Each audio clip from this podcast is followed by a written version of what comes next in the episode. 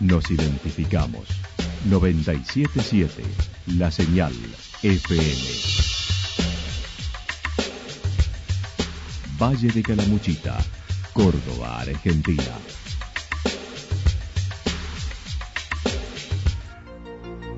El más completo resumen de las noticias de la región, encontralos todos los días a las 12 y 30, a las 16 y a las 22 horas. Panorama de noticias. Por la 977, la señal FM nos identifica también con las noticias.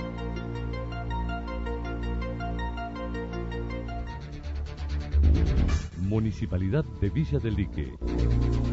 Una forma de vivir. Gestión Ricardo Zurdo Escole.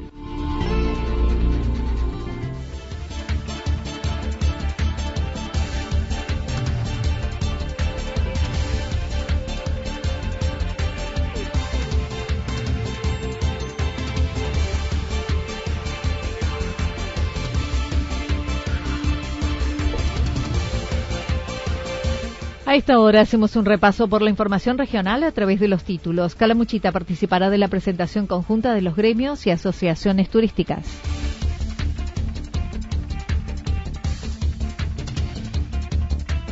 El presidente del Consejo es un caradura o nos toma por tontos, dijo el presidente del radicalismo en Santa Rosa. Campaña de compra local para incentivar a comercios por el Día del Padre en Villa General Belgrano. La actualidad en síntesis. La actualidad en síntesis. Resumen de noticias regionales producida por la 977 La Señal FM. Nos identifica junto a la información. Calamuchita participará de la presentación conjunta de los gremios y asociaciones turísticas. El sector turístico de Calamuchita vive una situación compleja con el cierre de actividad, como sucedió el año pasado durante nueve meses por la pandemia. El presidente de la Asociación Hotelera y Gastronómica de Calamuchita, AJAP, manifestó a pesar de lo difícil no se interrumpieron las conversaciones con los intendentes, jefes comunales y secretarios de turismo del Valle para buscar alternativas. Además, realizarán una presentación conjunta con UTGRA y otras asociaciones y fuerzas laborales para hacer escuchar el reclamo tiempo como para poder juntos de alguna manera dimensionar este cierre y, ver en qué nos podía acompañar. Poquitito el cuerpo, pero con este cierre nuevamente se hace insostenible el tema de las nóminas, pagar impuestos y demás este tasas. Por suerte, debo decirlo, estamos en sintonía con, con la mayoría o con todos los este, jefes comunales, intendentes y secretarios de turismo, tratando de buscar este, el camino y, de encontrar. Hemos tenido conversaciones con varios intendentes que, que nos pidieron un par de días como para poder dimensionar la real situación, digamos, del sector eh, en, en el cierre este, para luego ver cuáles eran las medidas que podían aplicar. Así ha sido el caso con, el intendente de Villa General Grano, que mantuvo una conversación hace un par de días y él me manifestó que, le diéramos un poquitito de tiempo como para poder juntos de alguna manera dimensionar este cierre y, ver en qué nos podía acompañar. Roberto Esteli señaló con el gobierno nacional se está intentando acceder a las ayudas económicas como el Repro 2, que no está siendo fácil para los empresarios. Además, de FEGRA buscan que se declare al sector en emergencia económica. Con la provincia aún no han establecido contacto. Bueno, de Nación está el Repro 2, que es lo que está vigente en este momento. Se están pidiendo, la FEGRA está trabajando fuertemente en lograr eh, nuevamente instalar, digamos, la posibilidad de declarar este el sector en emergencia, eh, que bueno, me parece que claramente, a mi entender, sería también el camino, porque nos abriría una posibilidad de, refinanciación, de reacomodarnos y, por ahí de, poder este, emprender, eh, digamos, la recuperación desde otro lugar. Pero bueno, el año pasado el gobierno nacional entendió de que no, de que no era la figura correspondiente a la emergencia. Espero que este año así lo, lo vea. Y en cuanto a la provincia, bueno, eh, lo que pasa es que también fue muy inminente toda la situación.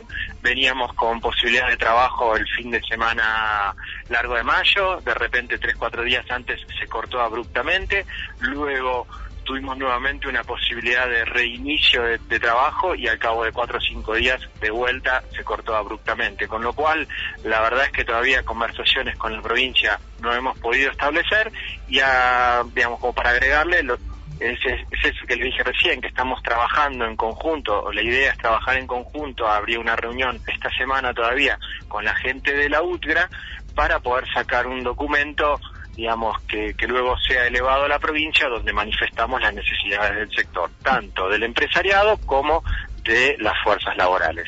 Finalmente expresó la necesidad de pensar que se podría llevar a cabo las vacaciones de invierno y parte de la temporada baja es su deseo, señaló. Y voy a tratar de, no declarar en, en, nuestra contra, la verdad, voy a decirlo al revés. Deseo fervientemente y estoy intensamente, digamos, entusiasmado en que tengamos vacaciones de invierno porque la verdad es que no creo que las empresas puedan resistir este, llegar hasta la primavera si no hay algo de facturación ahora en el, invierno. Así que voy a tratar de, responderle al revés. Este, ojalá y creo que, bueno, creo que sería casi suma, digamos muy necesario poder trabajar así que ojalá que ojalá que se cumpla mi deseo Anita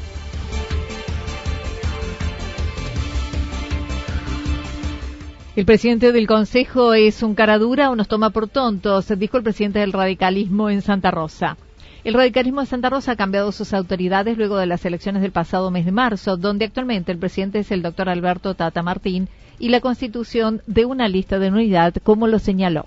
Pereza que siempre, yo te diría que muy tontamente nos han separado, hemos entendido que esto lo hacemos entre todos, no hay otra, no hay otra forma, y bueno, eh, conformamos una lista de unidad y eso es lo que está, entre la cual yo soy presidente, eh, sos vice, vicepresidente, y bueno, eh, eso es lo que va a estar en marcha y lo que va a regir en los próximos dos años los, destinos de nuestro partido en la localidad. Bien, si bien en forma, si bien en forma directa, no tienen lugar en el Consejo Deliberante con sus dos integrantes, son del radicalismo, pero llegaron allí por el vecinalismo en las últimas elecciones, Estanislao Erazo y la concejal Nucitelli, aclarando no son bancas del radicalismo.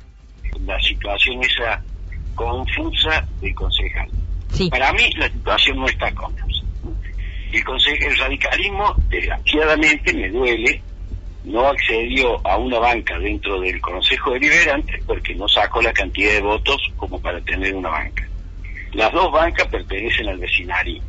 Eh, o sea, ese tema de abrirse y colocarse como banca UCR eh, lo podrá hacer a, título personal, pero por supuesto que va a ser desconocido, le está dando todo el pie al señor intendente para desconocerlo como banca UCR. Sí. Eh, Estanislao Erazo Guste no, entró por la Unión Vecinal, debe responder a la Unión Vecinal.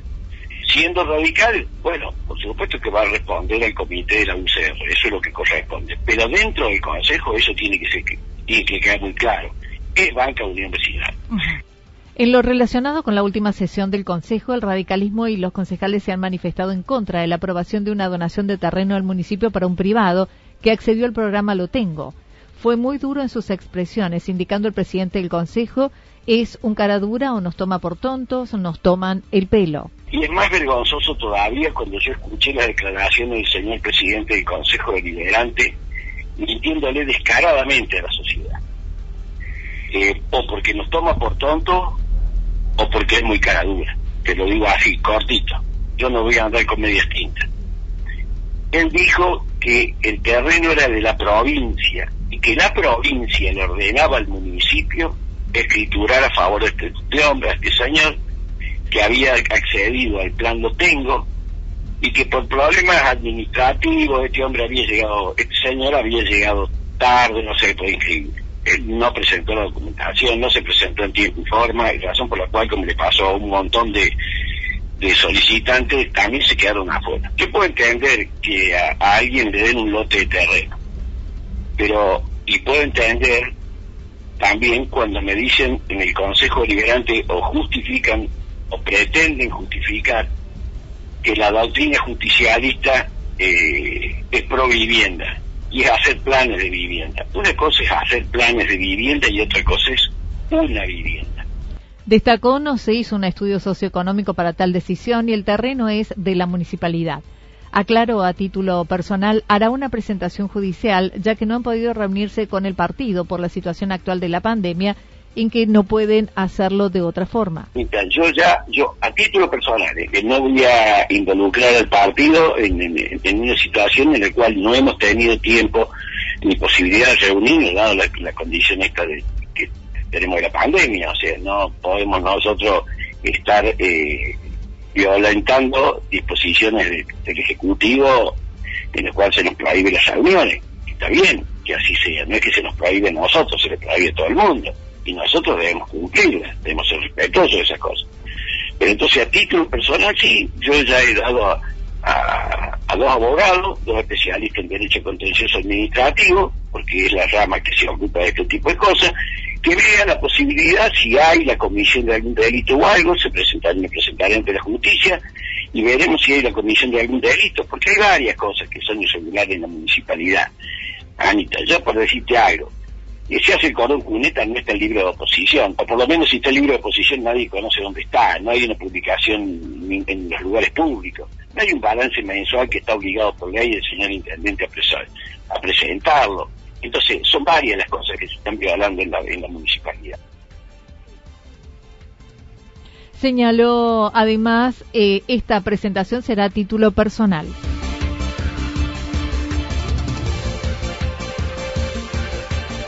Campaña de compra local para incentivar comercios por el Día del Padre en Villa General Belgrano. Las restricciones sanitarias impuestas por la provincia repercuten en la actividad económica de zonas turísticas como Calamuchita. El secretario del Centro de Comercio de Villa General Belgrano manifestó esta situación es muy complicada con la ausencia de turismo.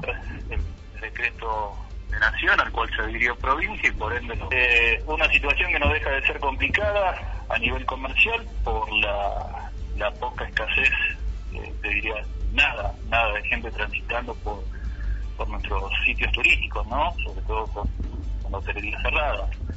Y gastronomía, obviamente, trabajando a, lo mínimo, porque recordemos que, al igual que el año pasado, nuestra gastronomía está toda preparada para recibir turistas, no, no, no tienen un, un esquema eh, para sobrevivir con, con, con, con la gente local.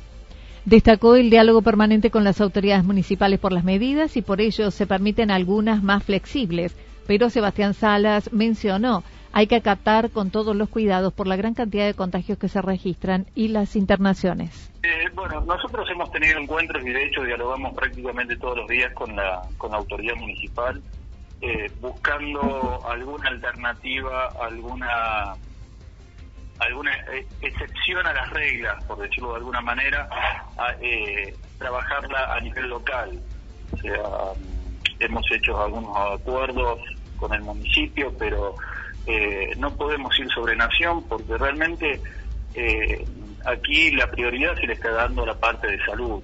Entonces tenemos que ser conscientes que si el año pasado, donde no teníamos tantos casos y las restricciones eran muchísimo más severas, hoy en el estado de, salud que se encuentra en la provincia, por decirlo de, alguna manera, eh, no, no es demasiado viable una, una reapertura, por lo menos en lo inmediato. Tenemos que acatar lo que se está pidiendo, eh, tratar de ser precavidos en, en cuanto a, a los cuidados que hay que tener, ¿no? El comercio en general está abierto hasta las 19 horas y la diferencia con los rubros esenciales es que los no esenciales no pueden atender dentro del local, como tampoco los gastronómicos. El Día del Padre se celebra el 20 de junio y ha quedado en medio de estas restricciones, por lo que impulsan una campaña de compras local para promover el consumo y motorizar la actividad, incluyendo premios. de luz, cómo hace para pagar su factura de agua, para ayudar al, comercio local, eh, impulsando las compras locales. Y, y tenemos algunos algunos premios ya para para repartir, que son órdenes de compra eh, que van desde los mil pesos, cinco mil y cuatro mil, y después hay, hay varios premios más para los para los clientes también que consuman dentro de los locales que están participando. ¿no? Eh, acciones tratamos de hacer siempre. El tema es que muchas veces eh, el comerciante no está de ánimo como para sumarse a hacer nada, porque bueno, todo esto obviamente eh, bajonea un poco y, le quita las ganas a uno de, de, hacer cosas, ¿no? Eh, hoy el comercio está pensando cómo hace para pagar su factura de luz, cómo hace para pagar su factura de agua, cómo hace para pagarle al municipio las tasas. Bueno, hay, hay otras preocupaciones en la cabeza de la gente.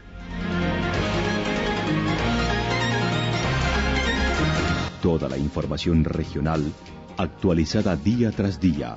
Usted puede repasarla durante toda la jornada en www.fm977.com.ar. La señal FM nos identifica también en Internet.